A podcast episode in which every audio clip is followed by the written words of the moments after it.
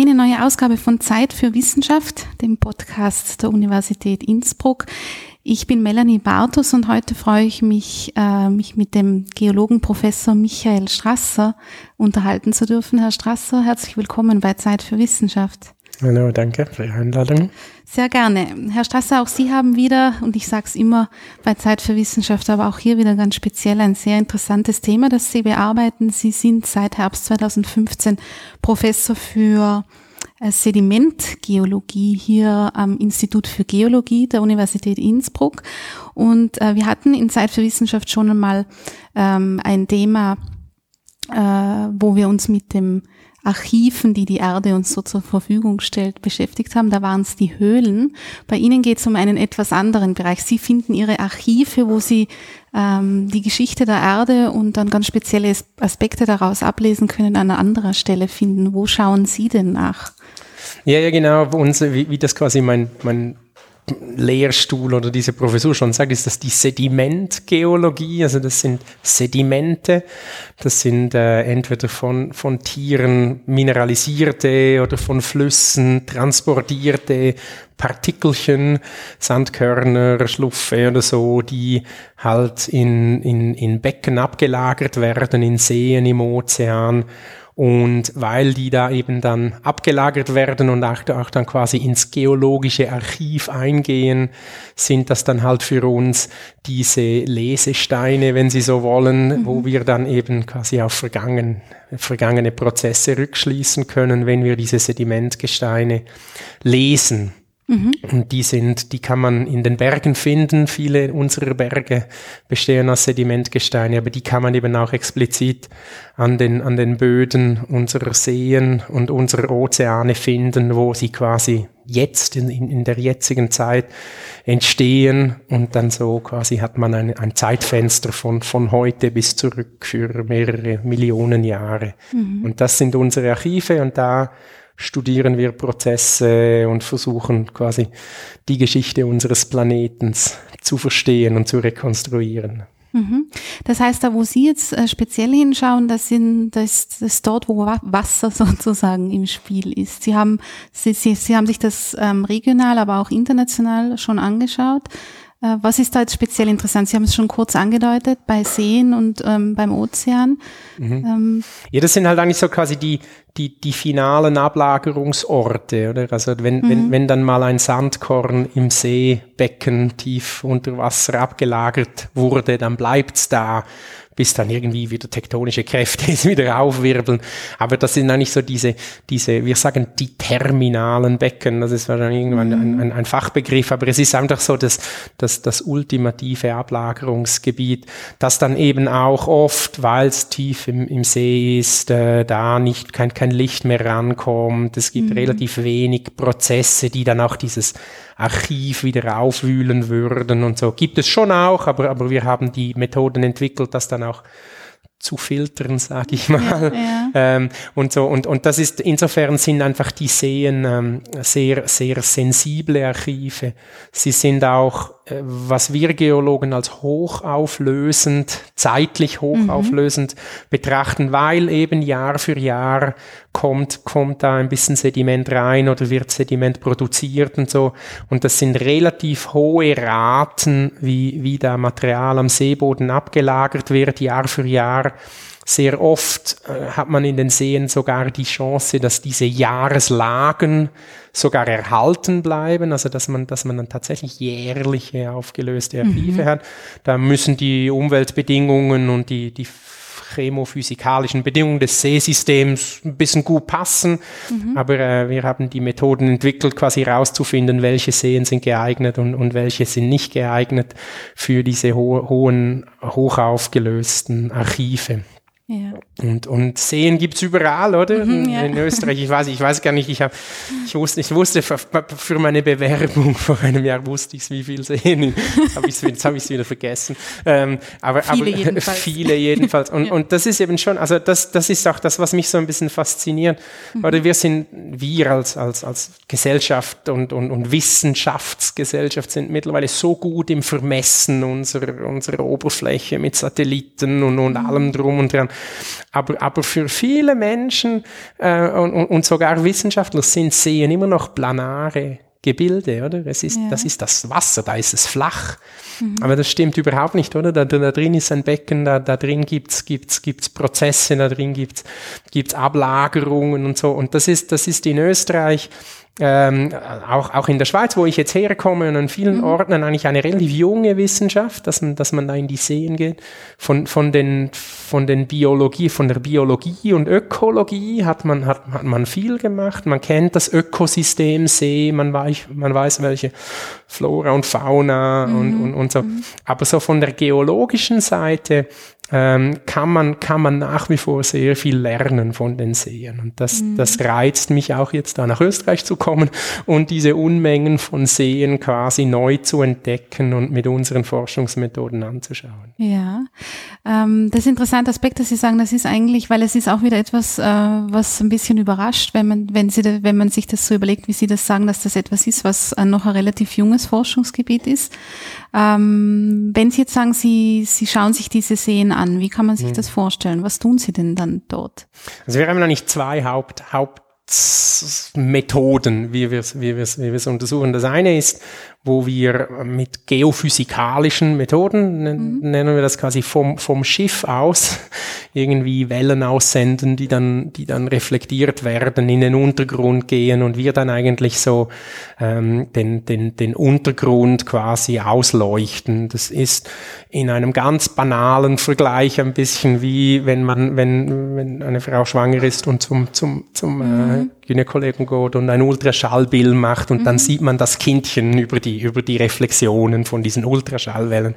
Mhm. Sowas ähnlich banal. Also ja. wenn ich den banalen Vergleich machen darf, machen wir auch, wir senden vom Schiff aus Wellen, die werden reflektiert und, und da, so bekommen wir die Morphologie des Seebodens und, und die Wellen gehen eben in den Seeboden rein, werden dort reflektiert und wir kartieren eigentlich dann mhm. Geometrien und Strukturen vom Seeuntergrund.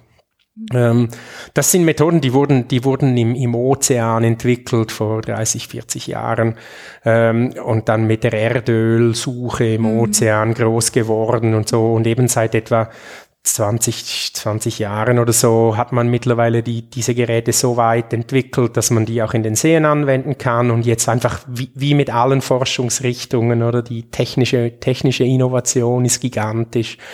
Man hat, man hat mittlerweile die Möglichkeit, Zentimeter genaue oder, oder Dezimeter muss ich sagen, 10, 10 Zentimeter genaue ähm, Abbildungen des Seeuntergrunds, ohne dass man nass wird, quasi vom, mhm. vom Schiff aus. Also das ist das eine, das sind diese ähm, Remote Sensing oder eben geophysikalischen Methoden. Und das andere ist, das ist, das ist auch Technologie. Ähm, wir, wir nehmen dann Proben da sind wir entweder von, von kleinen Schiffen oder von großen Plattformen, je nach, je nach Aufwand und Projekt und, und bohren, wenn Sie so wollen. Also wir nehmen einen mhm. Bohrkern. Oft sind das irgendwie äh, aus, Ausstanzen, zylindrische Probenausstanzen aus, aus dem äh, aus dem äh, Seeboden. Auch da kommt die Technologie vom marinen Bereich, vom, von mhm. den Ozeanen. Ich mache ja auch, ich bin ja auch in der Ozean, vielleicht ja. können wir später darüber um, auch noch sprechen, Fall, ja. oder? Mhm. Dass dies, diesen, diesen Knowledge Transfer, dieses, wie sagt man denn, diesen Brain Drain, ich habe all, alle meine Ausdrücke ja, in Englisch. Ähm, gut, aber dieses, dieses, äh, dieses, diesen Wissentransfer in mhm. Bezug auf die mhm. Technologie vom, vom Ozean zu dem See ist ganz spannend. Ähm, und, und, und, und so fahren wir dann raus raus, wenn wir, wenn wir, wenn wir dann wissen, wie der See aufgebaut ist und ziehen, und ziehen solche Kerne. Das mhm. sind dann ein Meter bis je nachdem 15 Meter äh, oder ja. damals längere ähm, Bohrkerne dieses Archiv, die wir dann hier im Labor dann mit, mit ähm, analytischen, chemischen, physikalischen Methoden ähm, analysieren. Und, und auch da versuche ich so ein bisschen Innovation zu betreiben. Quasi auch da ist viel geschehen in den letzten paar Jahren, was diese Bohrkernanalysen mhm. angeht. Da wurden Scanner entwickelt, wie man quasi physikalische und chemische Parameter am Bohrkern quasi abscannen kann in, in Submillimeter Auflösung, kann ich dann mhm. die chemischen Elemente meiner, meiner Archive ähm, analysieren um dann quasi aus, aus, aus der Integration von, von, all diesen, von all diesen Datensätzen Rückschlüsse auf Umweltbedingungen oder geologische Phänomene oder Klimaschwankungen in der mhm. Vergangenheit und so. Also so richtig ein, eine, eine Systemwissenschaft, die, die immer mehr auch von der Innovation aus der Technologie halt einfach neue Horizonte ja. eröffnet. Ja. Mhm. Ähm, Sie haben jetzt erwähnt, dass Sie das, also so vom Ablauf her kann man sich vorstellen, dass Sie sich sozusagen zunächst einmal im wahrsten Sinne des Wortes, wie Sie jetzt geschildert haben, ein Bild machen von diesem Untergrund, der da unter dem Wasser liegt und dann wahrscheinlich an, ähm, ich weiß nicht, wie entscheiden Sie, wo Sie bohren? Ja, das kommt auf die wissenschaftlichen Fragestellungen ja, an, oder? Ja. Wir sind, wir, das, das, das Tolle an diesem, aus diesem Abbild, das wir da machen, mhm. da können wir dann quasi, ich sage jetzt mal, gestörte von ungestörten Archiven auseinandersetzen. Ja. Oder?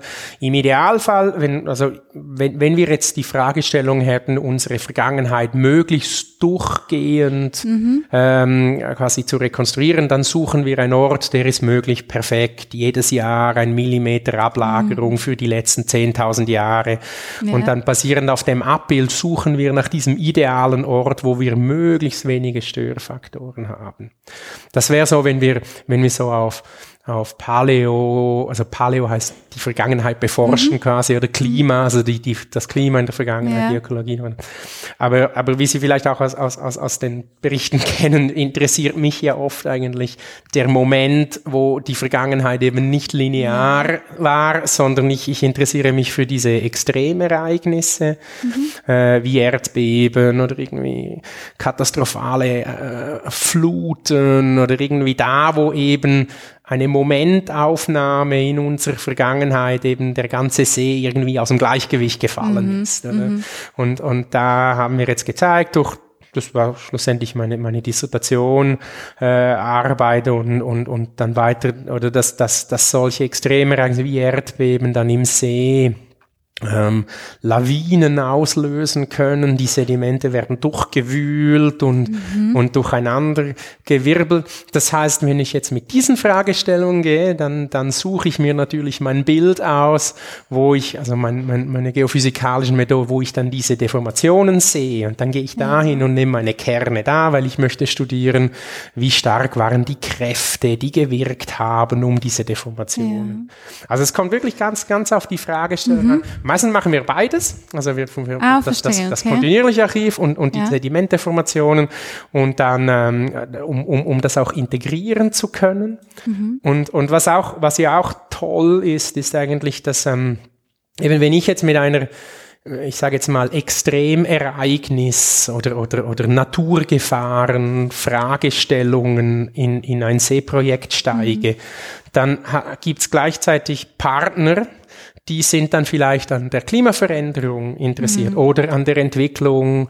Ähm, jetzt habe ich zum Beispiel tolle Kollaborationen mit den Botanikern hier am Institut, also an der Universität in diesem einen Jahr aufbauen können, weil die interessieren sich für die, für die Vegetationsgeschichte und so. Und, und, und dann, und, und wir benutzen das gleiche Archiv, oder? Mhm. Und dann können wir die Kerne auch teilen. Also, oder teilen. Es ist ja nicht so, dass man so die eine Hälfte du, eine Hälfte du, sondern, sondern es ist ja dann schon so, man, man, man kommt dann mit den verschiedenen Expertisen, dann arbeiten dann die Botaniker und die Geologen und die Paläoklimatologen mhm. und die Ökologen am gleichen Kern und, und rekonstruieren eigentlich die gleiche Geschichte, weil es, es hängt ja zusammen. Oder, oder das sind dann, das sind dann die Hypothesen, oder? Hängt jetzt die Vegetationsgeschichte mit dem Klima zusammen oder ist jetzt, ist jetzt ein Extremereignis kontrolliert die Vegetationsgeschichte und, und, mhm. und dann kommt noch der Faktor Mensch rein. Das ist auch etwas, das ich neu lerne hier in, in Innsbruck, dass dann noch archäologische Fragestellungen mhm. reinkommen. Und das wird total spannend, weil dann ist es mhm. wirklich interdisziplinär und so. Und ich denke, das ist, das fasziniert mich hier in Innsbruck. Ich glaube, da ist ziemlich viel Potenzial an, an diesen Schnittstellen Neues zu entwickeln. Ja. Sie haben jetzt gesagt, Sie interessieren sich für die Extreme. Also für Sie wird es dann interessant, wenn Sie diese, Sie haben es, glaube ich, Deformationen äh, genannt. Ja, Deformationen oder, oder äh, Rutschungen ja. oder, oder, oder Unterwasserlawinen. Es okay. gibt, gibt verschiedene. Und wie kann man sich das, das sehen Sie dann auch schon rein optisch an der Oberfläche? Also weiß nicht, wenn da einfach ein, ein also Sie können sich das wirklich so vorstellen, also auch wieder ein, ein Bild, das in der, im, im, Detail nicht stimmt, aber so als, als Vorstellung. Ja. Wenn, Sie, wenn, Sie, wenn, wenn Sie so eine Schnee, äh, eine verschneite Berglandschaft haben, mhm. also wo es gerade frisch geschneit hat, irgendwie ein Meter Neuschnee hat oder so, und dann, und dann irgendwie beim, äh, nach der Metamorphose des Schnees beginnen die ersten Lawinen abzugehen und dann mhm. fliegen Sie einmal oder, oder sind Sie aus der Seilbahn beim Skifahren, schauen Sie und sehen Sie einen frischen Lawinenanriss, wunderschön, ein Schneebrett, das da, und das sehen Sie ja? Ja, ja. Und das ist unter Wasser, wenn man, wenn man mit diesen Methoden, die wir haben, das Wasser ausblendet, mhm. dann, dann, sehen wir ah, das okay, alles, oder? Wir, wir können auf, auf Dezimeter genaue Höhenmodelle, also ich vielleicht kennt, das, ich glaube, das kennt man mittlerweile auch vom Wandern oder so, das ist diese LIDAR, diese LIDAR-Bilder, oder? Mhm. Diese hochauflösenden Landschaftsbilder, die so die letzten fünf Jahre oder so eigentlich unsere, unsere Art und Weise, wie wir die Landschaft Landschaft anschauen, revolutioniert hat. Ne? Mhm. Und genau die gleiche Revolution findet auch unter Wasser statt. Also die, die Bilder, die wir generieren, sehen genauso aus wie die LIDAR-Bilder. Mhm. Einfach unter Wasser. Plus wir sehen dann noch in die Tiefe rein. Wir können dann auch, also wenn wir dann um beim Bild der Lawine zu bleiben, da sehen wir dann halt, weil es immer wieder schneit oder weil immer wieder Sediment ja. reinkommt, können wir dann auch ähm, sehen, zu welchen Zeitpunkten also jetzt erstmal relativ in, in, einer, in einer Abfolge, in einer Archivabfolge, zu welchen Zeitpunkten solche Unterwasserlawinen quasi eingeschüttet oder abgegangen sind.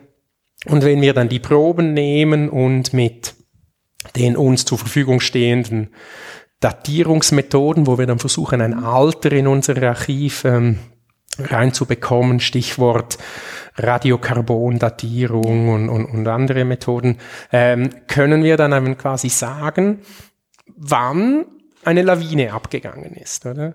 Und, und, und das, das ist sehr, also vom Prozess her ist Lawine und Unterwasserrutschung nicht mal ganz so weit voneinander mhm. entfernt. Das sind ein bisschen andere Rheologien oder so, aber man kann, man kann das so ein bisschen mhm. so und, und dann haben wir eben zeigen können mit, mit Arbeiten, wo wir ähm, historische Erdbeben untersucht haben. Das war in der Schweiz ein großes Projekt, wo, wo ich dann im Rahmen dessen meine Doktorarbeit mhm. gemacht habe. Dass eben, dass wir eben diese, dass diese historischen Erdbeben ähm, charakterisiert sind durch solche Unterwasserlawinen. Also das ist einer der Fingerabdrücke eines, eines Erdbeben in den Seen. Das heißt, wenn, mhm. wenn, wenn wir dann unser Archiv ähm, erforschen und diese Unterwasserlawinen finden, ähm, eine, eine Lawine macht noch, macht noch keinen Schneesturm, mhm, sondern, sondern es ist dann schon, es sind, es sind die, die, die räumliche Verteilung und es gibt auch noch andere Evidenzen dafür, dass, dass durch die Erschütterung ähm, von, von Erdbebenwellen gibt es Entwässerungsstrukturen, auch kleinräumig, teilweise sogar auf Mikro, mhm. ähm, also nicht, nicht mikroskopischer Skala, aber, aber kleinförmiger Skala sehen wir kleine Deformationsstrukturen der einzelnen Schichten mhm. und können rekonstruieren, wie die Beschleunigungskräfte gewesen sein müssen, um diese Strukturen mhm. zu rekonstruieren und all das. Also da gibt's, das ist, es ist so ein bisschen, ich, ich meinen Studenten sage ich immer, es ist wie CSI Geology. Also, es ist, es, es ja, ist, es ist dieses, so. es ist, es ist so ein, ein, ein einzelner Indiz für sich ja. alleine reicht nicht, um, um den, um den Täter zu überführen. Mhm. Aber es ist diese Integration von, von verschiedenen Puzzleteilchen, die wir halt jetzt schon in, in es ist, es ist noch eine junge, eine junge Wissenschaft. Wir versuchen dann schon halt auch, auch die Analytik dazu und die physikalischen Modelle dazu dann besser hinzubekommen, um, um dieser Beweisführung immer, immer noch genauer hinzukommen. Mhm. Ähm, aber, aber man muss sich das so ein bisschen vorstellen. Wir sind auch Detektive, mhm. die da versuchen, die verschiedenen Evidenzen zusammenzutragen. Ja. Das heißt, dass, es, dass Sie dadurch zeigen konnten, wie überhaupt ähm, äh, Sehen auf, in dem Fall jetzt Sehen, ähm, auf Erdbeben reagieren. Also was da typische Reaktionsmuster sind. Genau, ja. ja. ja, ja. Ähm, wie, wie erkennen Sie das in den Bohrkernen? Das würde mich noch interessieren. Ähm, ist dann einfach diese, dieser Querschnitt nicht so ein linear und da sind Unterbrechungen drinnen oder äh, müssen Sie da wirklich auch das, ist das, ist das ähm, Material stärker zusammengepresst oder nur als so mhm. aus meiner ja. Vorstellung, wie, wie, wie sehen Sie das dann? Also es gibt, es gibt Sie haben es eigentlich, Sie haben es eigentlich angesprochen. Das eine ist, man, man, man sieht Deformation, also dass es tatsächlich irgendwie deformiert ja. wurde. Es gibt dann so Falten. Im, ja, also man hat, ja. man hat dann zum Beispiel so schön diese, diese Jahreslagen im mhm. Idealfall oder irgendwelche Saison äh, oder ein Decade, also so, so, so ähm, rhythmi, rhythmische Ablagerungen, mhm. die so die, die normale Hintergrundablagerungen. Und dann gibt es plötzlich ein Intervall, das ist dann einfach verfaltet und gestört mhm. und so. Und dann geht's wieder schön weiter. Mhm. Ähm, und, und, oder man, und, und das machen wir auch, oder, dass wir jetzt mit dieser, also das ist so was, was ich, was ich hier versuche auch, auch zu etablieren, ist dann diese Sedimentpetrophysik. Das ist auch wieder so ein, so, so ein Schlagwort, wo wir genau das, das anschauen, ob es zusammengedrückt ist oder nicht. Also das kann man, man kann die Dichte messen, man kann mhm. die Porosität messen. Wir haben ähm, neue Apparaturen, wo wir die Festigkeit messen. Also so, mhm. wir, wir machen so kleine Scherversuche und schauen, wie viel Kraft muss ich aufbauen bringen, damit das Sediment äh, also quasi deformiert oder, mhm. oder die Festigkeit verliert. Und das, und das versuchen wir alles quantitativ zu machen, um dann eben genau auch diese Kräfte zu rekonstruieren, die, die dann gewirkt haben. Mhm. Und das andere ist halt, dass, dass von diesen Lawinen, die, die versuchen wir mit, mit den geophysikalischen Methoden abzubilden, aber durch durch dieses, dieses Umlagern von Sediment gibt's dann, wir nennen das Turbiditätsströme, das sind schlussendlich einfach trübe Ströme in Wasser.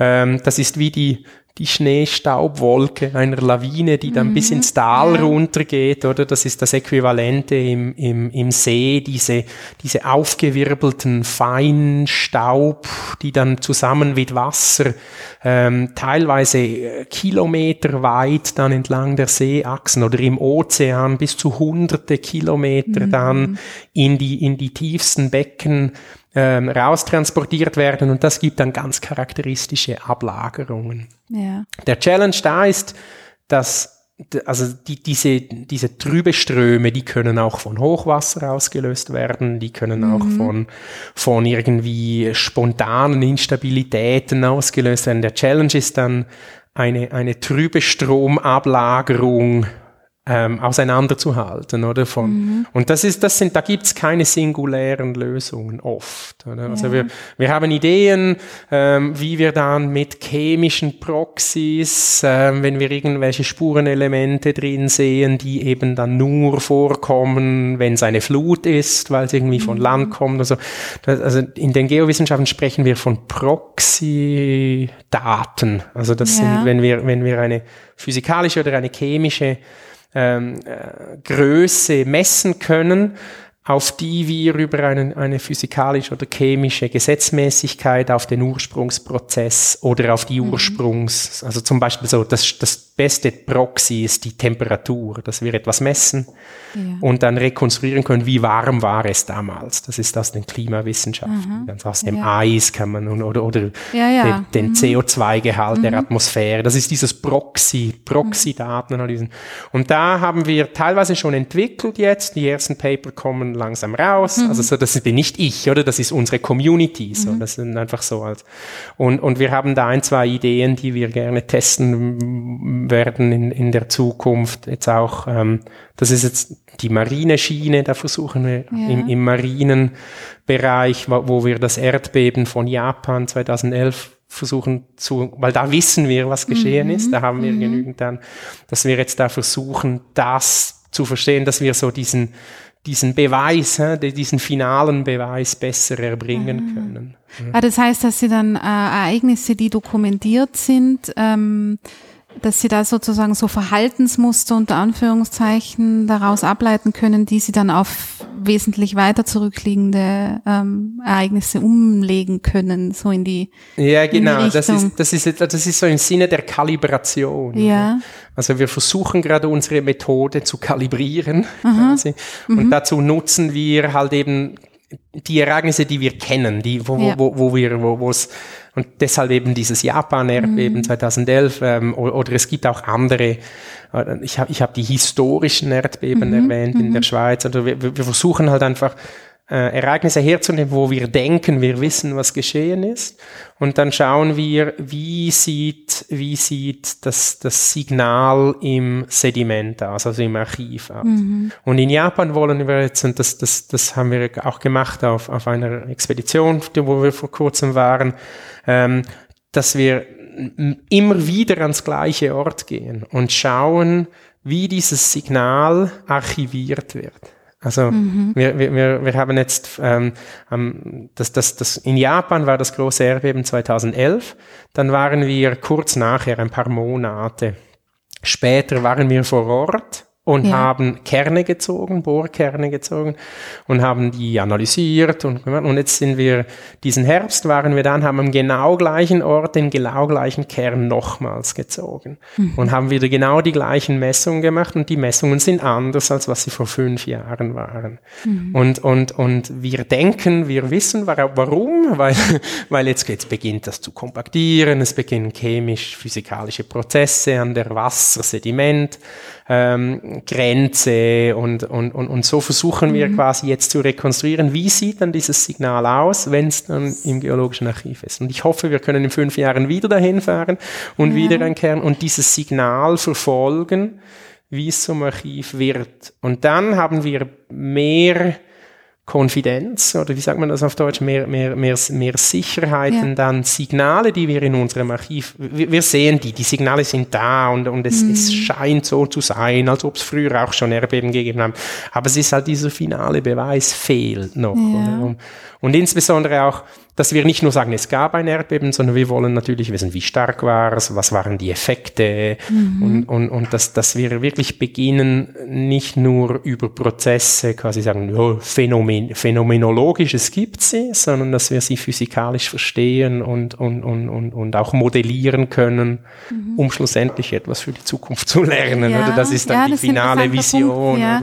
Das Stichwort Erdbeben ist etwas, was man, wenn, wenn man so ein bisschen sich über sie informiert sozusagen, sagen, relativ schnell und häufig ähm, mhm. auftaucht. Äh, auch finde ich ein ganz interessanter Aspekt. Sie waren, ähm, wie Sie jetzt schon angedeutet haben, ich würde da gerne noch ein bisschen drauf eingehen, weil ich weiß, dass viele Hörerinnen und Hörer von Zeit für Wissenschaft das Forschungsschiff Sonne durchaus kennen. Ähm, Sie waren dort äh, auf dem Schiff jetzt äh, gerade vor einigen ja, ja, ja vor vier Wochen ja, oder so bin genau, ich zurückgekommen. Ja, es ist genau, wirklich noch ganz frisch. Ähm, erzählen Sie doch einmal ein bisschen. Äh, vielleicht gehen wir da noch äh, ein bisschen äh, drauf ein. Offenbar ist diese Küste vor Japan jetzt ähm, äh, speziell interessant. Ich weiß nicht, wie es jetzt ist, nachdem wieder ein Erdbeben war. ja, ja, ich wäre gerne, ich wäre gerne noch draußen, um, um, zu schauen, was jetzt geschehen ist. Genau.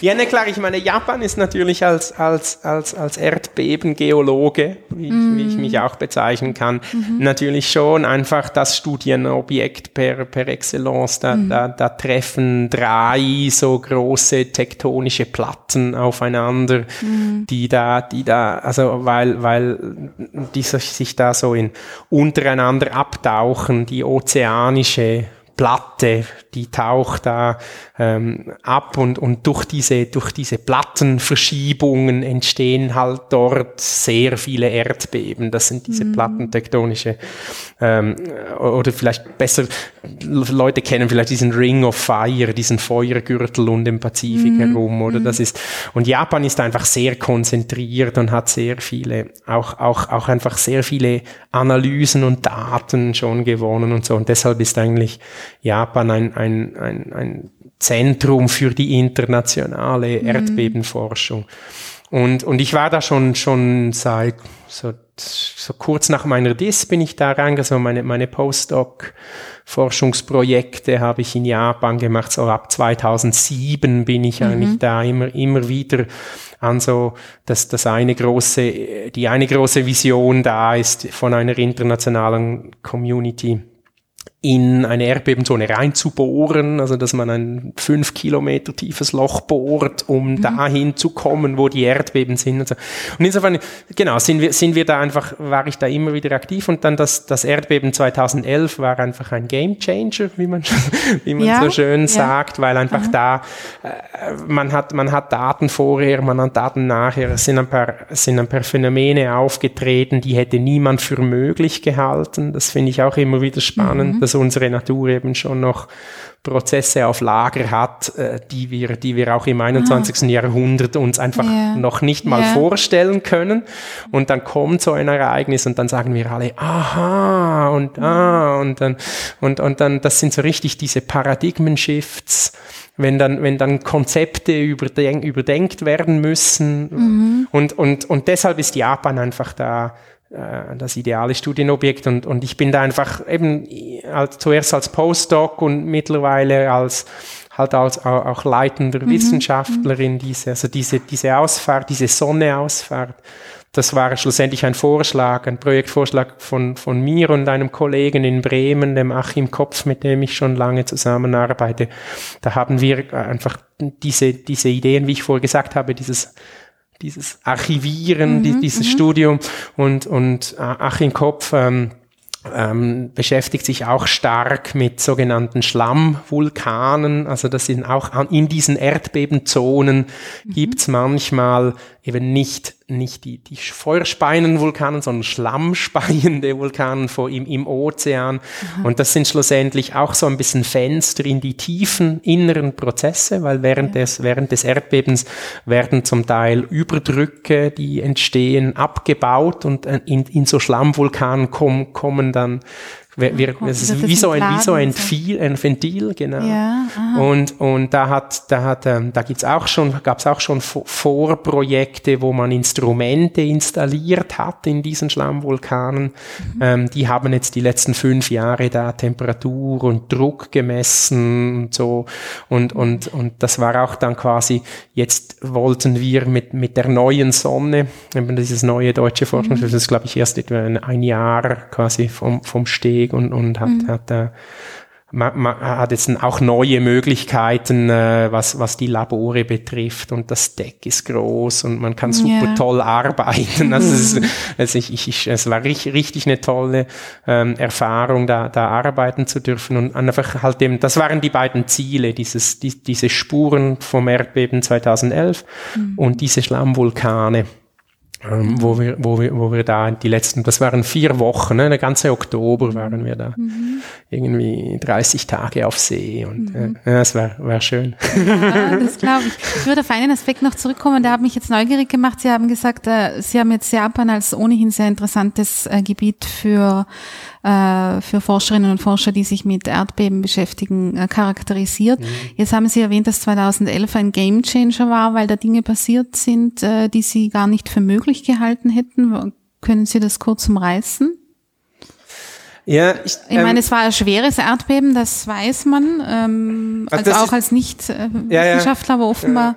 Na, ich meine, was, was, was, was, was das Erdbeben in Japan und auch schon das vorhergehende ähm, vor zehn Jahren oder zwölf Jahren ja. mittlerweile im, im, Indischen Ozean mhm. mit dem großen Indian, äh, Indian Ocean Tsunami oder so. Mhm. Was, was, was das einfach zeigt hat, dass eigentlich wir und, und wir sage ich jetzt mal so als, als Gesellschaft oder so, wir, wir messen halt, wir sind ganz fanatisch nach Messungen und seit 30, 40 Jahren können wir das auch richtig mhm. gut mhm. und, und wir messen und messen und messen und messen und generieren Unmengen von Daten, wo wir dann tolle Statistiken Statistik machen können und, und basierend auf diesen Statistiken machen wir Wiederkehrmodelle und all das und so. Mhm. Und, und dann sind wir so ein bisschen, ein bisschen äh, tappen wir da in eine Falle, die, die ich so als Geologe quasi sagen wir, ja klar, weil das Zeitfenster unserer Betrachtungsweise ist viel zu klein, als dass mhm. wir einen repräsentativen Zeitausschnitt haben.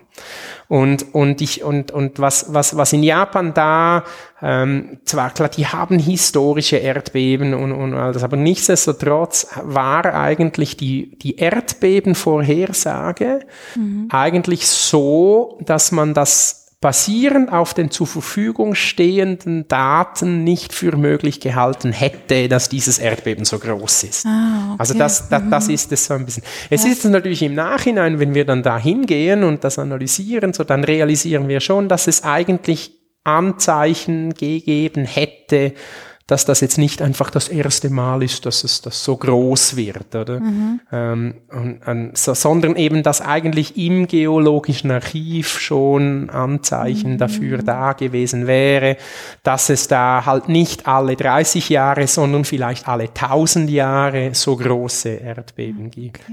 Und das ist dann, das ist dann natürlich, also das, das, da kann man dann auch nicht irgendwie richtig oder falsch unterscheiden, oder? Das, das, mhm. das liegt in der Komplexität der der mhm. Natur. Aber das sind dann so die Momente, die, wo, wo ich mich als, als Geowissenschaftler mit, mit, mit langen Zeitskalen, Perspektiven. Also Geowissenschaftler sind wir ja mittlerweile viele oder alle mhm. beschäftigen sich irgendwie mit der Geosphäre oder so. Aber so die klassische Geologie, wo wir eben schon befähigt sind, auf diesen langen Zeitskalen zu denken. Und für die Geologie ist ja jetzt 10.000 Jahre immer noch nur so ja, nichts, ja, oder? Ja. Und, und, und die Natur hat eben auf diesen auf diesen langen Zeitskalen schon noch das eine oder andere auf Lager, ähm, mhm. was wir uns gar nicht vorstellen können. Ich meine, das ist ein bisschen Stichwort, also ich möchte jetzt nicht da irgendwie jetzt irgendwie was, was, was, was Angst machen oder so irgendwie, aber das ist so Stichwort Tirol oder Stichwort Alpen oder so. Mhm. Wir gehen ja davon aus, na, bei uns gibt's keine Erdbeben, oder? Mhm. Das ist nicht so. Das, das, das wissen wir mittlerweile, sowohl aus der historischen Analyse als auch aus diesen, aus diesen geologischen Archiven, dass es, dass es auf längeren Wiederkehrraten ähm, solche, also ich, ich, nicht, nicht jetzt ein Magnitude 9 Erdbeben im ja. also auf keinen Fall. Also, aber aber, ja. aber ein, ein, ein Ereignis, wo, wo, wo wir denken, wo wir denken, das hätte ich nicht für möglich gehalten, weil die letzten 100 Jahre gab es das ja nicht. Mhm. Aber weil es es eben halt vielleicht vor 500 oder vor 1000 Jahren gegeben, heißt das nicht, dass es es auch in Zukunft wieder geben kann. Mhm. Und ich glaube, das sind die Geowissenschaften auch, also die, diese, diese geologischen oder Paläogeowissenschaften schon in der Verpflichtung halt einfach, dass wir unser Archiv studieren und, und, und, und das analysieren und, und auch mit den, mit den richtigen Vorhersagen ist immer so, ein, ich, ich, ich zögere vorherzusagen, mhm. weil das, das können wir nicht. Das ist mhm. schlicht nicht möglich, zumindest im jetzigen, mit dem jetzigen Wissensstand, aber zumindest abzuschätzen, was wäre, wenn Szenarien oder so, mhm. damit man, damit man vorbereitet ist. Und genau, jetzt habe ich ein bisschen den Faden verloren, irgendwie von Japan wieder zurück ins Tirol. Aber das ist, Nein, das ist, das ist auch mein An, also das, für mich gehört das sowieso alles zusammen. Ja, also das, ist, das, das sind die gleichen Prozesse, mhm. es sind ein bisschen andere Größenordnungen, aber, aber die Denkweisen bleiben die gleichen. Mhm. Aber verstehe ich Sie da richtig, dass es auch sehr viel darum geht, ähm, auch bei dem historischen Blick, ähm, das auszumachen, was was an Dingen möglich ist, um sagen zu können, das könnte wieder passieren. Es ist nicht so, dass sich alle Ereignisse zwangsläufig wiederholen, aber es, wenn es einmal da war, dann könnte es wieder mhm, mhm. passieren. Und bei Japan hätte man, also weiß man, jetzt wenn ich Sie richtig verstanden habe, dass, dass das schon einmal da war in der starken Form? Das zeigt, genau, viele der jetzt gemachten Analysen zeigt, weist darauf hin, dass es wahrscheinlich vor 1000, also das ist plus minus 1000 ja. Jahren, 869 war es, glaube ich, das Yogan-Erdbeben, mhm. ähm, wo, wo man jetzt davon ausgeht, dass es ähnlich sein könnte. Ähm, und, und wir haben jetzt gerade wieder Bohrkerne gezogen, wo wir eben weiter zurückkommen, also noch weiter zurück. Ja. Ähm, und wenn wir jetzt dann da unsere Hausaufgaben machen, wie ich immer so sage, unsere mhm. Analysen machen, so, dann, dann können wir eben so Hypothesen testen, wie zum Beispiel, ob es eine plus-minus regelmäßige Wiederkehr ähm, Dauer mhm, von solchen mhm. Ereignissen gibt oder ob, das, ob die zufällig verteilt sind. Ja. Da, da, das ist eine spannende Diskussion, auch, auch von, von, von theoretischen Erdwissenschaftlern, Geophysiker, da gibt's gibt's Leute oder, oder, oder Schulen und, und oder Analyt, Analytiker, die sagen, die können beweisen, dass es sowieso zufällig verteilt ist, aus dem und dem Grund, wie das mhm. Wetter irgendwie zufällig verteilt ist, so sprich mhm. Chaostheorie und mhm. Unvorhersehbarkeit und so. Und andere sagen, na na, die Theorie und die Plattentektonik und, und die Mechanik Mechanik unserer Erde, die müsste eigentlich eine regelmäßige Dauer haben oder so. Aber unsere Datensätze sind viel zu kurz, als dass wir die eine oder die andere Hypothese testen könnten. Mhm. Da, dazu ist einfach, ist einfach der, sowohl der instrumentelle Teil als auch der historische Anteil zu kurz. Da brauchen wir Archive, die sind 10.000, 100.000 Jahre umfassen. Und wir denken oder ich denke und zusammen mit, mit meinen internationalen Kollegen, dass wir dazu eine Lösung bereit haben, ja. dass wir eben die Sedimente in Seen und in, in Ozeanen als Archiv hernehmen können, um, um diese fundamentalen Theorien von Erdbeben, Wiederkehrraten zu testen. Mhm. Und zu sagen, okay, welche Theorie macht dann mehr Sinn in unseren Datensätzen mit, mit, mit, ich, ich kann nicht sagen mit harten Daten, weil die, ein Datenpunkt zu erarbeiten, bedingt all diese Analysen, die wir machen, mit all ihren Unsicherheiten, die wir haben. Aber trotzdem kommen, kommen wir immer einen Schritt näher und, und generieren mittlerweile relativ gute Daten okay. in, zu, zu diese Fragen anzugehen. Ja, das ist interessant, aber das heißt, das ist noch gar nicht äh, hundertprozentig äh, wissenschaftlich jetzt auch äh, ausdiskutiert, sagen wir mal, ob das, ob das diese, ob dieses, ob es diesen Mechanismus der immer wiederkehrenden ähm, Ereignisse gibt oder ob es nur Zufälligkeiten sind, dass sowas entsteht. Weil es ist ja wahrscheinlich gerade für das, was Sie auch interessiert, wenn man dann daraus etwas für die Zukunft äh, mhm. ableiten will, der mhm. entscheidende Punkt.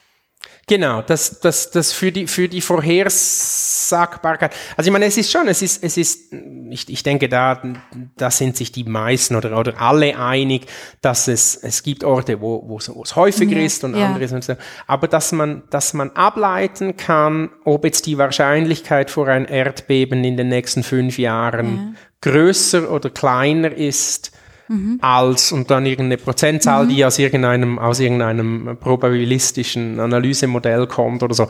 Da, da scheiden sich die Geister. Also da gibt es Leute, die sagen, es ist unmöglich, wir können es wir können es eh nicht, weil es ist zufällig verteilt. Es könnte auch, es gibt, es gibt mittlerweile Publikationen, die sagen, dass das Erdbeben von, von Japan könnte auch morgen wieder genauso entstehen.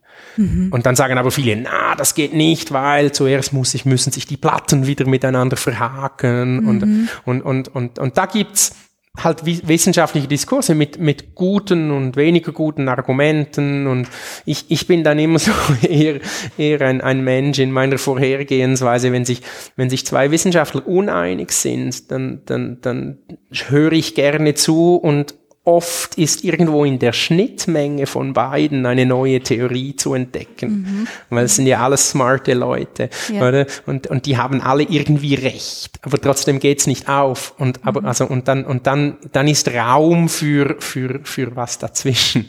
Und, ja. also, und, und das, das, das ist spannend. Und ich denke, also, das, ich, ich bin so ein bisschen vage und ich weiß auch nicht genau, das hört sich vielleicht jetzt ein bisschen unwissenschaftlich an, auch so, weil, weil, weil, ähm, vielleicht, vielleicht vielleicht suchen, also es hört sich so ein bisschen, als ob man nach dem Holy Grail sucht oder so. Also da, daran glaube ich nicht. Ich glaube nicht, dass wir eine singuläre Antwort liefern können. Mhm, mhm, ähm, ich, ich glaube eher, dass wir einfach dazu beitragen können, ähm, Szenarien ähm, fundierter und realistischer zu diskutieren. Was, mhm. was, was ist möglich? Was ist dann das größtmögliche Erdbeben in den Alpen? Mhm. Sie können 100 Erdbebenspezialisten fragen, sie bekommen wahrscheinlich innerhalb einer Range 100 verschiedene ja. Antworten. Ja. Und, und, und, und, und niemand kann ihnen sagen, ja, genau 7,5 mehr nicht. Oder, mhm. oder, oder ist es nur 6,5? Und das macht, das macht, wenn Sie dann mit Risikoanalysten sprechen, ja. macht dann das schnell eine Milliarde Euro mhm. aus. Mhm. Ob, jetzt, ob jetzt da Innsbruck das Potenzial hat für ein Magnitude 6 Erdbeben oder nur ein Magnitude 5 Erdbeben, da sprechen mhm. wir von Summen, die, die gehen mhm. schnell in die, also sicher Millionen, wenn nicht Milliarden Euro Beträge. Ja. Und, und ich denke, da können wir eben nicht, nicht die Lösung liefern, aber dazu beitragen, das einzugrenzen. Mhm, mhm. Würden Sie sagen, äh, dass das eigentlich nur eine Frage der Zeit ist, bis das möglich ist und nicht eine Frage nach dem Ob? Also ich glaube, man muss auch unterscheiden zwischen, zwischen Vorhersehbarkeit. Also ich, ich, ich bin, und da teile ich, da teile ich die Meinung von vielen Geophysikern, dass ähm, wir werden nicht sagen können, ob jetzt nächstes Jahr ja. ähm, am 15. Februar das mhm. Erdbeben kommt. Das, das, mhm. das, wird, das ist zu komplex. Also mhm. das, das geht nicht. Ähm, also insofern ist diese ganze Recurrence Rate oder diese Wiederkehranalysen oder so eigentlich nicht von Erfolg versprechend auf eine präzise Vorhersage. Da geht es mehr um diese Szenarienabschätzung. Ja. Aber die andere Vision, und da glaube ich dran, ähm, dass, dass da Potenzial ist, dass wir Phänomene entdecken, ähm, und, und da kommt diese Schlammvulkane, kommt so ein mhm, bisschen, mhm. bisschen hin, oder dass, ähm, dass, dass, dass es Parameter gibt, physikalische Parameter, Dichte, Druck oder, oder auch chemische Signale oder so in, entweder in den Schlammvulkanen oder wenn wir es schaffen, Bohrlöcher abzuteufeln in die Erdbebenzonen und da unten quasi da, wo die Erdbeben entstehen, Druck und Temperatur permanent messen. Also das, das ist, das ist die Vision. Das haben wir schon. Wir haben dann ja. die Bohrlöcher sind dann instrumentiert und gehen über, über, über Glasfaserkabel, ähm, an Land. Ich, ich kann jetzt, ich kann mich jetzt einloggen und im Internet den Druck vor Japan in zwei Kilometer unterhalb des Meeresbodens schauen und schauen, was der macht. Mhm. Und, und wenn da ein mhm. Erdbeben kommt, dann, dann zuckelt er. Oder? Ja, ja. Und, und vielleicht zuckelt er ja 30 Sekunden vor dem Erdbeben. Also das, mhm. das, das, das mhm. wissen wir nicht.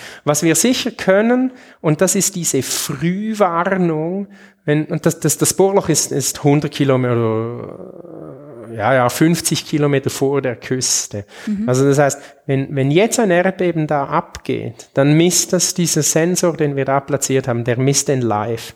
Und der misst ihn irgendwie zehn Sekunden, bevor das erste Instrument an Land misst. Und es mhm. misst die entstehende Tsunami eine Viertelstunde mhm. bevor das Erde, die erste Tsunami, das sind diese Frühwarnungssysteme. Ja, ja. Und, und, und, und, und Analysen von, von äh, Risikoanalysten und so zeigen, wenn man, wenn man 30 Sekunden mehr Zeit hat, zu warnen oder in Bezug auf Tsunami fünf Minuten mehr, zehn Minuten ja. mehr, mhm. das rettet Leben mhm. Und, mhm. und, und, und das sind, das sind diese Innovationsschritte.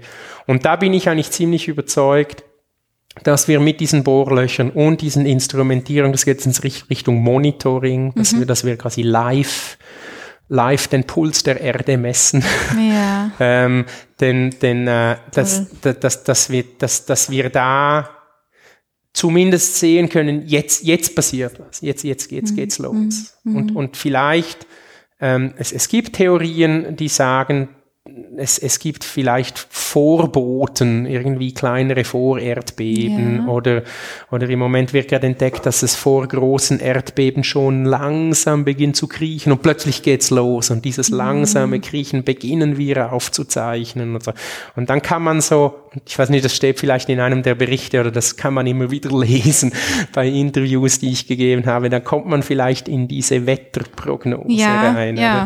in diese Erdbebenprognose, mhm, wo man, mhm. wo man dann, wenn man sieht, dass der Puls einer Erdbebenzone gerade irgendwie ein bisschen außer, außer Range ist oder so, mhm. dann kann man sagen, jetzt ist die Wahrscheinlichkeit ein bisschen höher, dass das kommen könnte, weil mhm. gerade alle unsere Sensoren ein bisschen sich bewegen. Mhm. Und wenn man solche Phänomene dann irgendwie äh, zehnmal oder hundertmal gesehen hat und lernt, welche Phänomene zum Erdbeben führen und welche nicht, mhm dann werden die Wetterprognosen oder die Erdbebenprognosen immer besser. Oder? Und das ist dann mein Vergleich, wo ich sage, die Erdbebenprognose ähm, ist, ist, ist halt einfach im Stand ähm, vor, vor irgendwie 400 Jahren, wo unsere Wetterprognose, wo wir mit einem, mit einem Ballon, den wir in die Luft geschossen haben, um den Druck zu messen, um, um eine Wettervorhersage zu machen, da war die Bauerregel genau gleich gut wie, wie die eine Messmethode.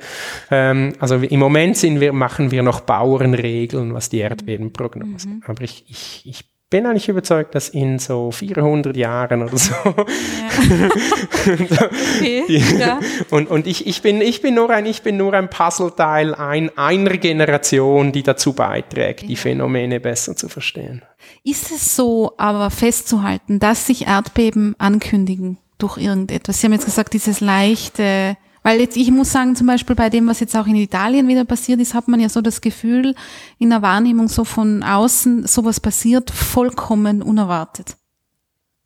Auch wenn man weiß, das ist ja. eine Region, die, ja. die immer wieder von äh, Erdbeben leider äh, betroffen ist, sehr ja. stark. Aber wenn sie dann kommen, Schauen Sie, wenn, wenn, wenn Sie die Literatur, die Fachliteratur nach solchen Erdbeben anschauen, ja. so ein, ein, zwei, drei, vier, fünf Jahre, es wird jetzt noch fast wöchentlich ähm, über das Tohoku-Erdbeben publiziert in Science und Nature mhm. und Nature Communication mhm. und Geophysical Research Letter. Also ich komme nicht mehr nach. Ich, ich, ich habe aufgegeben, die Literatur zu lesen. Es ist, es ist zu viel. Es wird einfach ja. so viel publiziert.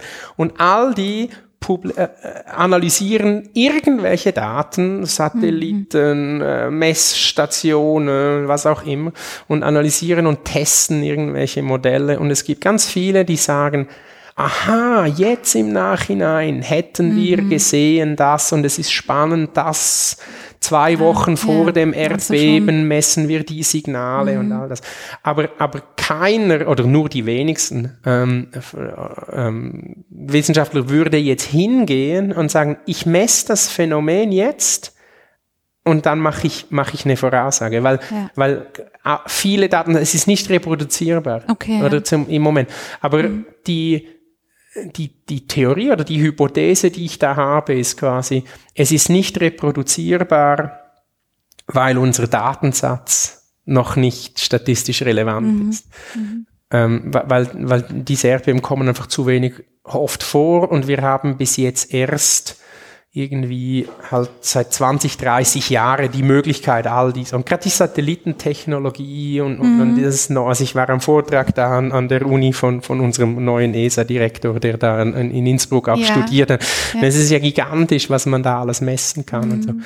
Und das sind, das sind, da werden uns neue Möglichkeiten zur Verfügung stellen und die können wir jetzt gar noch nicht abschätzen. Insofern glaube ich an die Technologie. Mhm. Ähm, aber, aber wie gesagt, ich, ich, also ich, ich, ich möchte auch nicht irgendwie jetzt naiv wirken und sagen, es gibt diese, diese singuläre Formel, die alles erklärt. Mhm. Das, aber das, aber, das, das, das, das, geht, das, das gibt so komplex. Aber, mhm. aber das Verständnis wird besser, das Prozessverständnis wird besser, die Datensätze werden besser, dass wir bessere Vorhersagen machen können. Mhm. In Bezug auf Wahrscheinlichkeit arbeiten. Ja. Aber nicht sagen, jetzt da in einer halben Stunde geht's los. Ja. Das, das, da, an das, an das glaube ich nicht. Ne? Ja. Ich würde gerne äh, noch kurz auch darauf eingehen, wenn Sie sagen, Sie, Sie bohren da hinunter, auch im Ozean. Äh, Sie haben bei den Seen gesagt, äh, wenn ich es richtig im Kopf habe, ein Meter bis 15 Meter. Ich glaube, im Ozean äh, haben Sie es schon angedeutet, sind es ein bisschen andere Skalen. Es ist auch immer wieder, ich verfolge das auch immer wieder, diese Frage, wie, wie weit kommt man denn eigentlich runter ähm, mhm. in die Erde hinein sozusagen? Wie ist das bei Ihnen? Ähm, in, in Bezug auf, auf die, die tiefste Ozeanbohrung? Ja, oder, die Sie gemacht haben, ja, oder was Sie ja. da, weil Sie sagen, in Japan wird das dann überhaupt in die Bohrkerne ähm, Also die, die, die tiefste wissenschaftliche Bohrung ist, ist im Moment in, in, vor Japan an, an ah, der Ort, wo ich selbst auf dem Bohrschiff dabei war, ja. ähm, wo, wo, und da sind wir zwei Kilometer unterhalb der, der also zwei Kilometer Wassertiefe ja. bis, zum, bis zum Meeresboden und dann nochmals dreieinhalb Kilometer tief rein. Also in der Summe jetzt quasi mhm. fünfeinhalb mhm. Kilometer. Ähm, das ist mehr als die höchsten Berge in Europa. Mhm. Mit einem, mit einem Bohr, Bohrstrang von am Anfang vielleicht irgendwie einen halben Meter Durchmesser und, und nachher irgendwie so. Also das ist so eine, eine, yeah. eine Nadel, die man da fünf, die man da fünf ja. Kilometer tief. Ähm. Eben, weil Aber sie haben ja das Wasser auch noch dazwischen. Hm. Also das ist ja, das ist ja, das müssen ja Wahnsinnsgeräte sein, yeah. wie das so sagen Also ich meine, das ist, ich meine, das ist, also ich weiß nicht, vielleicht sehen, sehen Sie es ja immer, wenn wir von den Bohrschiffen oder von vorne, dann, dann strahle ich und bin fasziniert. oder? Das ist, das ist einfach, das ist, das ist schon, wenn ich das sagen darf, hier einfach geil, ja. was, was da technologisch einfach abgeht. Also ja. das ist, das ist, oder jetzt da gerade auf dem Schiff, ähm, wo wir waren, wir haben in sieben, nein, sogar in acht Kilometer Wassertiefe einen zehn Meter Kern rausgezogen. Es dauert vier Stunden, bis der Kern überhaupt nur schon unten ist. Auf einem ja. einfach nur die wenigsten Wände, yeah. die, das sind riesen Trommeln an, an, an Kabelmaterial und so. Oder wir haben mit diesen Unterwasserroboter in zwei Kilometer Wassertiefe Sachen zusammengeschraubt, mit einfach mit, mit, mit von, von den Leuten gibt es wahrscheinlich nicht so besonders viele. Es sind vielleicht 20, 30 Leute auf der Welt, die das können, mhm. da mit einem Joystick mhm. ähm, und, und, und, und da diese, also das ist, das ist Frontier, Frontier Work, oder? Mhm. Und, und, und bei diesen, bei diesen Sachen dabei zu sein, ist einfach nur toll. Also das ja. ist einfach, das ist einfach nur so, nur, nur, und, und man realisiert dann auch, das ist, das, das besteht zu mehr als 50 Prozent aus Troubleshooting. Also mhm. das, das ist dann, da geht man nicht hin und sagt, oh, heute machen wir das. Und dann hat man es gemacht und sagt, so, und jetzt ist 16 Uhr, jetzt gehe ich nach Hause. Mhm. Sondern, sondern das ist, das ist einfach erstmal nur Probleme. Und man hat einfach ein Team, die wollen alle und die glauben alle, dass das geht. Und, und man hat Ingenieure, die sind einfach super innovativ und, und, und, und, und, und gemeinsam, gemeinsam arbeitet man da. Und eben das, das geht so ein bisschen in, in, in das, was man, was man im All macht mit, ja, mit Satelliten und so. Ja. Und, und, und, und das, das ist eben auch diese Frontier Research im, im Marinenbereich. Mhm. Und, und dieses Wissen kann man eben auch in die Seen übersetzen. Jetzt haben wir natürlich nicht das große Bohrschiff auf dem See, mhm. ähm, aber, aber, aber es gibt auch Bohrplattformen. Es gibt, es gibt auch hier klein, also in Österreich ist es ist ein kleiner Unternehmen, der sehr innovativ Technologien entwickelt. Ähm, mit dem versuche ich jetzt zusammenzuarbeiten, wo ich auch in Österreich bin, wo man Ideen, Ideen halt auch und, und, und, und versucht. Und schlussendlich ist es, ist es, es ist eigentlich interessant, wie gleich das das ist. E egal, ob man jetzt das auf dem Bohrschiff ist, das irgendwie eine Million Euro kostet pro Tag, oder mhm. auf einem kleinen Schiffel, das man mietet für 10 Euro.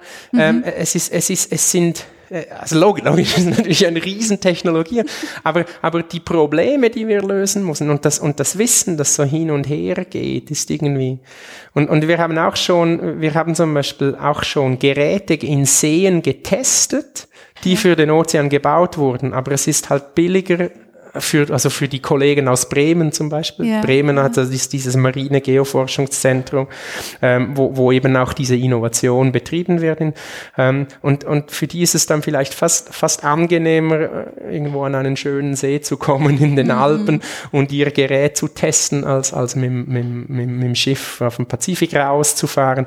Und, und dann, währenddem das für die, für die, für die Marinen-Ingenieure äh, quasi ein Test ist, ist es für uns Innovation ja. und, und das geht hin und her und man, man, man, man teilt, teilt Ideen und man lernt voneinander und, und, und ja, das, das, das ich, also für mich, für mich ist es das richtige Konzept, oder? Von, ja. von Seen, Marien, sowohl Prozesse als auch Technologie äh, hin und her zu springen. Und auch die Analytik nachher der Kerne. Also alles, was ich hier in meinem neuen Labor stehen habe, habe ich, habe ich mir bei den Großen auf dem Ozean mhm. abgeguckt mhm. quasi, oder? Ja, ja. Und, und, und entwickle das jetzt hier für, für, für, für die Seeforschung im, im Alpenraum. Oder so.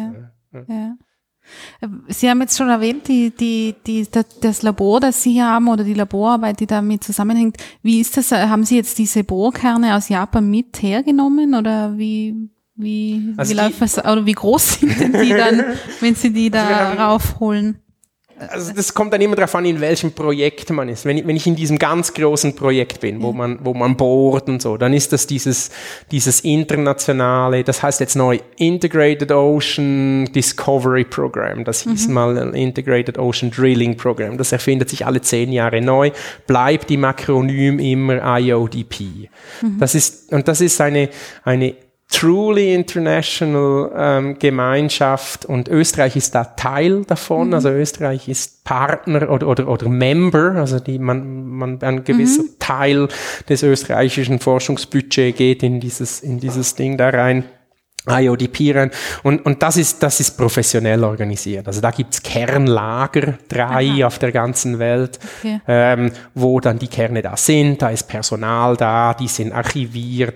Das, das Kernlager in Japan ist sogar jetzt vor einem Jahr umgebaut worden, dass es eine Tsunami überleben würde. Also dass diese Aha. Bohrkerne eben nicht geflutet werden würden. Das, die stehen Aha. jetzt in einem Bunker, weil einfach dieser Schatz an, am, am Archiv unserer Erde ja. ähm, halt, halt so wertvoll ist. Und, und, und das ist Genau, das ist also, das ist richtig professionell. Mhm, mhm. Und dann jetzt die, die, die Ausfahrt der Sonne was ja auch schon sehr professionell und auf hohem mhm. Niveau und, und, mhm. alles.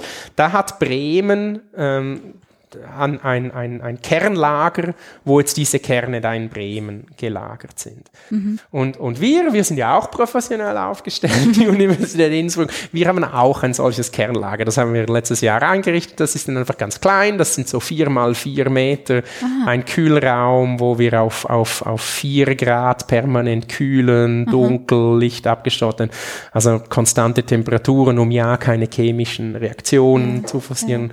Ja. Ähm, das sind die Temperaturen Temperaturen, die auch am, am Meeresboden herrschen oder am Seeboden typischerweise, wenn sie mhm. genügend tief sind, dass kein Sonnenlicht mehr reinkommt, sind sie typischerweise so vier Grad, weil da ist das Wasser am schwersten. Ja, so. ja. Und, und, und, und, und, und eben das sind, das sind die drei Skalen, die es mhm. so gibt. Also das, die großen IODP und dann die Marinen und, und, und, und wir bauen hier quasi das, das äh, mit, mit genau, es, ist, es sieht genau gleich aus, es ist einfach in klein, aber, aber, aber genau gleich organisiert und so. Mhm. Ja.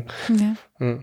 Ist das äh, etwas, also Sie, wenn ich es richtig verstehe, Sie, Sie nehmen aus jeder Expedition auch wieder was mit und Sie haben jetzt auch erwähnt, dass Sie sich da viel inspirieren lassen und, und ähm, äh, auch viel einfach lernen davon. Ist das was, was Sie jetzt äh, auch was Sie jetzt zum Beispiel in Japan gemacht haben, auf den, auf den Alpenbereich wiederum anwenden äh, wollen oder wie ist denn die Perspektive jetzt in Ihrer Arbeit? Oder fahren Sie bald mhm. jetzt wieder nach Japan? also Im Moment ist nichts geplant, okay. aber ich habe mich total gefreut. Ich, währenddem wir auf dem Schiff waren, habe ich, hab ich aus Wien grünes Licht bekommen für ein FWF-Projekt. Ja. Ähm, ähm, da kommt jetzt am nächsten, nächsten, nächsten Donnerstag, am 1. Dezember, glaube ich, ist das irgendwie, kommt, kommen zwar so ein, ein Postdoc-Wissenschaftler und ein Doktorand der hier, die hier beginnen und dann die nächsten vier Jahre quasi an diesem, an diesem Projekt forschen und auswerten. Und das wird dann halt schon, also wir nehmen dann nicht die ganzen Bohrkerne aus Bremen, ähm, nach, na, nach Innsbruck, sondern halt nur Subproben. Also wir, wir nehmen dann halt Sub, mhm. Oder so. Oder vielleicht mal einzelne Segmente oder so, die wir dann hier an unseren Scanner messen. Ähm, und, und insofern wird das, also um eine solche Ausfahrt aufzuarbeiten, braucht man drei, vier Jahre. Also ja. so, oder? Und, und, ah, ja, und so eine. Mhm. eine Gruppe. Und, und, und wie gesagt, die, das, das, die Konzept, also da, dieses FWF-Projekt geht jetzt wirklich eigentlich vor allem um diese, um diese Japan, mhm. Japan-Geschichte. Ähm, aber die, die konzeptuellen ähm, Advancements oder wie sagen wir das, die Fortschritte, die wir in Bezug auf die Prozesse und die Analytik und wir, wir versuchen da eine neue Analytik zu testen, ob das, ob das, ob wir da quasi so ein Signal erkennen können, diese mhm. CSI Geology-Arbeit, die ich mhm. erwähnt hatte.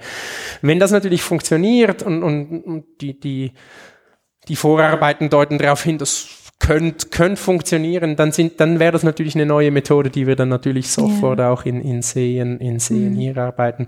Im Moment haben wir, weil ich jetzt auch erst ein Jahr hier bin, ähm, noch, noch kein großes Projekt in den österreichischen Seen. Mm. Wir mhm. arbeiten im Moment so mit kleinen, wir waren auf dem Aachensee letztes Jahr mm ähm, und haben da diese Geophysik gemacht. Also wir, wir haben jetzt zum ersten Mal so ein Untergrundbild vom Aachensee, sehen da spannende Sachen. Wir werden jetzt wahrscheinlich nächsten Frühling dahin gehen diese Kurzkerne ziehen. Ja, das ja. sind dann einfach so Projektarbeit mit Studierenden auf, mhm. ich sag mal, auf, auf kleiner budgetären Flamme. Mhm. Ähm, aber, aber wenn wir da genügend Daten zusammengetragen haben, versuchen wir da sicher dann auch ein größeres Projekt zu lancieren, beziehungsweise halt über Drittmittel anzuwerben. Das ist immer der Wettbewerb, der halt spielt. Mhm. Aber ähm, da, da, da werden wir darauf hinarbeiten.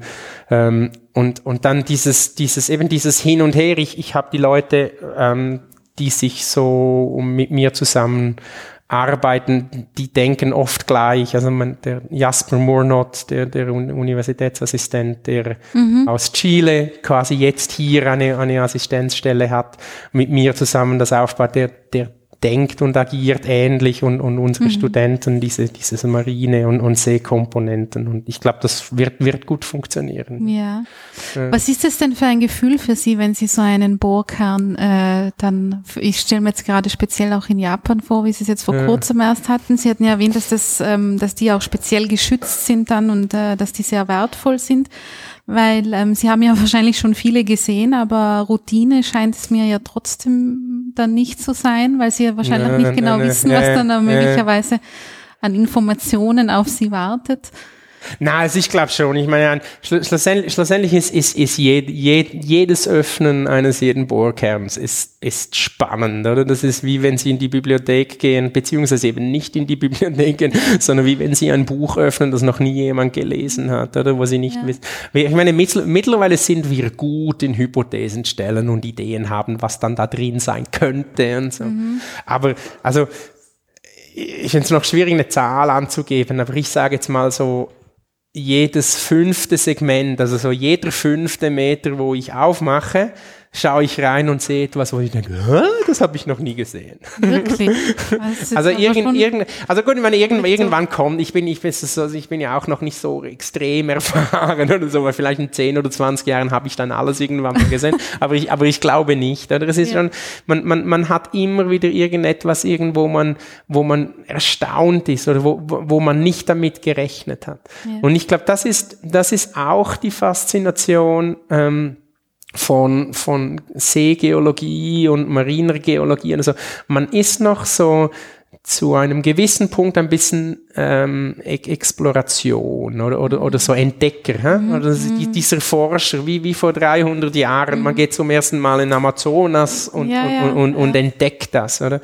Und ich meine, der, der, der Ozeanboden ist, ist schlechter erforscht als der Mond. Oder? Mhm. Also das ist, das ist wenn, wenn, man, wenn man mhm. da mit Roboter runterfährt und, und das zum ersten Mal diese, diese Kamera mhm. sieht, da, äh, oder, oder wenn man so Proben, Proben hochholt, das gibt immer etwas, das sind immer tolle Moment stehen dann auch immer alle rundherum. Es ist dann immer so diese ganze Crew und, so, oh.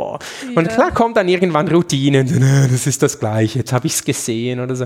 Aber jedes Mal dann, wenn man denkt, okay, Routine, dann kommt wieder etwas, wo man denkt, wow, das, das hätte ich jetzt nicht erwartet oder so. Und das ist schon, das ist so, das ist dieses, dieser kleine Junge, der einfach immer noch entdeckt und fragen darf, warum, wieso, weshalb und dafür Geld bekommt, oder? Das ist irgendwie schon noch, das ist die, die Faszination Forscher zu sein, glaube ich. Ja. ja. Also da sind Sie schon mit äh, sehr großer Leidenschaft auch ja, dabei. Auf jeden Fall, ja, ja. Hat Sie das schon immer interessiert oder hat es irgendeinen Moment gegeben, wo sich das dann endgültig herauskristallisiert hat, dass das ähm, ihre Leidenschaft oder ihr großes Interesse ist? in Bezug auf Marine, also Marine Geowissenschaften oder so, nein, überhaupt nicht eigentlich. Ich war, ich war mehr so der klassische Junge aus den Bergen, der einfach gerne in den Bergen rumrennt und, mhm. und, und irgendwie, und deshalb habe ich Geologie studiert. Ich wollte, also, ich war fasziniert von Karten und von, und von draußen sein und dem ja. Gebirge. Und dann bin Aha. ich Geologie studieren gegangen. Und dann habe ich eigentlich erst im Verlauf des Studiums realisiert, dass Leute auf, auf Ozeanschiffen gehen, um die Berge zu verstehen. Das, das muss man sich ja mal vorstellen. Mhm. Oder? Unsere Berge, da, wo sind sie, die Nordkette? Oder? die, das sind alles, alles marine Sedimente. Das, das ja. ganze, der ganze Karwendel, die ganzen nördlichen Kalkalben wurden alle im Meer gebildet vor irgendwie 150 mhm. Millionen Jahren. Mhm. Oder so. Das heißt, wenn wir, wenn, wir, wenn wir das verstehen wollen, können wir eigentlich in den Ozean gehen und die rezenten Prozesse anschauen. Und mhm. dieses Konzept, das habe ich einfach von meinen Professorinnen und Professoren an der ETH Zürich durch, durch deren Faszination in der Vorlesung einfach irgendwie mitbekommen. Mhm. Und dann hatte ich das Glück, dass ich mal mitfahren durfte und dann, und dann ist es einfach um einen geschehen. Oder? Und das ist mhm. jetzt auch das, was ich so toll finde an dieser Sonneausfahrt, mhm. dass ich hier, was waren es, vier oder drei Masterstudenten hier aus Innsbruck ja. mit, mitnehmen ja. durfte, oder? Das, das, das, da habe ich einfach ein bisschen verhandelt mit den deutschen Kollegen und gesagt, ja, ich will, ich will Plätze für, für, dass ich quasi das weitergeben kann, was ich damals erlebt habe. Ich weiß jetzt nicht, ob die vom, vom Virus besessen sind oder nicht, aber es ist schon so, entweder, entweder gefällt es einem und dann kommt man immer wieder oder sonst sagt man, ich war einmal da und ich gehe nie wieder hin. Aber das ist wahrscheinlich mit vielen Sachen so im Leben, mhm. nehme ich an. Mhm. Welchen Kern oder welches Stück eines Kernes schauen Sie sich denn jetzt im Moment gerade an, wenn Sie wieder, wenn ich Sie wieder zu Ihrer Arbeit zurücklasse? Wir haben im Moment, das ist ganz spannend. Und im, im neuen Lab zum ersten, es lebt richtig. Es ist total, wir haben vier Bachelorarbeiten, ja. die gerade laufen. Die eine schaut Kerne aus Chile an, mit so Vulkaneruptionen mhm. und Erdbebenlagen in Chile. Dann habe ich, dann habe ich unten einen Kern aus einem, aus einem Moor am, am Attersee, das Gerlhammer Moor. Ähm, dann haben wir Kerne aus Mondsee unten im Labor ah. und noch Kerne von den Saldurseen ähm, im, im äh, Ötztaler Massiv auf irgendwie 2800 mhm. Meter waren mhm. wir diesen Sommer ähm, und haben da Kerne gezogen. Also insofern, wenn ich jetzt runtergehe und, und, und schaue, was die Studenten mit den, mit, mit den Kernen machen, dann habe ich ein Potpourri aus Chile, Ötztal, ähm, Atters, äh, genau, Attersee, Gerlhammer Moor und äh, ja. genau, das sind die Sachen, die wir, die wir gerade bearbeiten. Ja. ja. Sehr schön. Herr Strasser, ich glaube so, wenn ich, äh, nachdem ich mich das jetzt selber total begeistert hat, wenn Sie, wir werden sicher ähm, uns, wenn Sie auch mögen, in absehbarer Zeit wieder mal treffen, weil okay, Sie, ja. Sie scheinen ja immer wieder Neues zutage zu fördern im wahrsten Sinne des Wortes. Für heute bedanke ich mich ganz herzlich für das interessante Gespräch. Ja, danke, ja.